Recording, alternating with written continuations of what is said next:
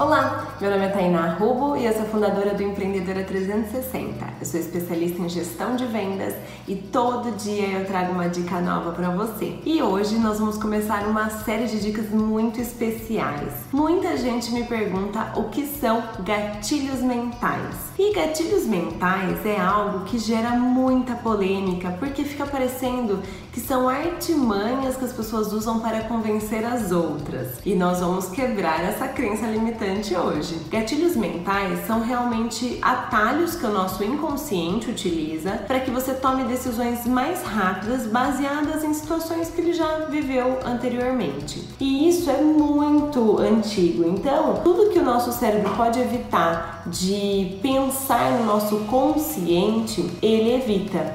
Existe um gatilho mental para cada situação para cada coisa. E você pode sim utilizar isso nas suas vendas para que você possa potencializar e equilibrar a venda do seu produto. Agora vem uma questão ética e moral muito importante. Às vezes alguém fala assim para mim: "Ai, Tainá, mas você tá usando de um gatilho mental". E eu digo: "Sim, porque é verdade". Então, às vezes, eu falo assim: "Olha, eu só tenho mais uma vaga para mentoria esse mês, não só no outro mês". Isso a gente fala que é um gatilho da escassez, mas espera que eu vou ter uma série de vídeos explicando gatilhos um por um mas gera uma escassez porque é real.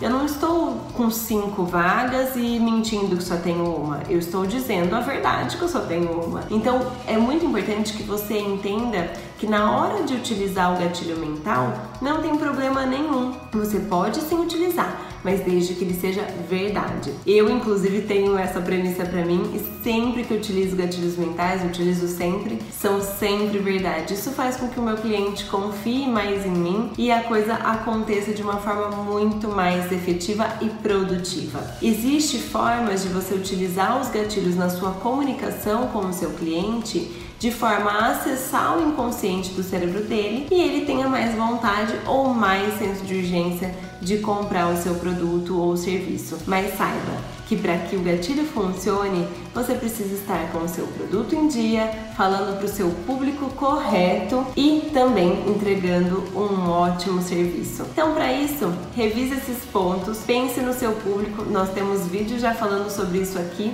e a partir de amanhã eu vou explicar os gatilhos mentais um por um para você. Não perde. Tchau, tchau.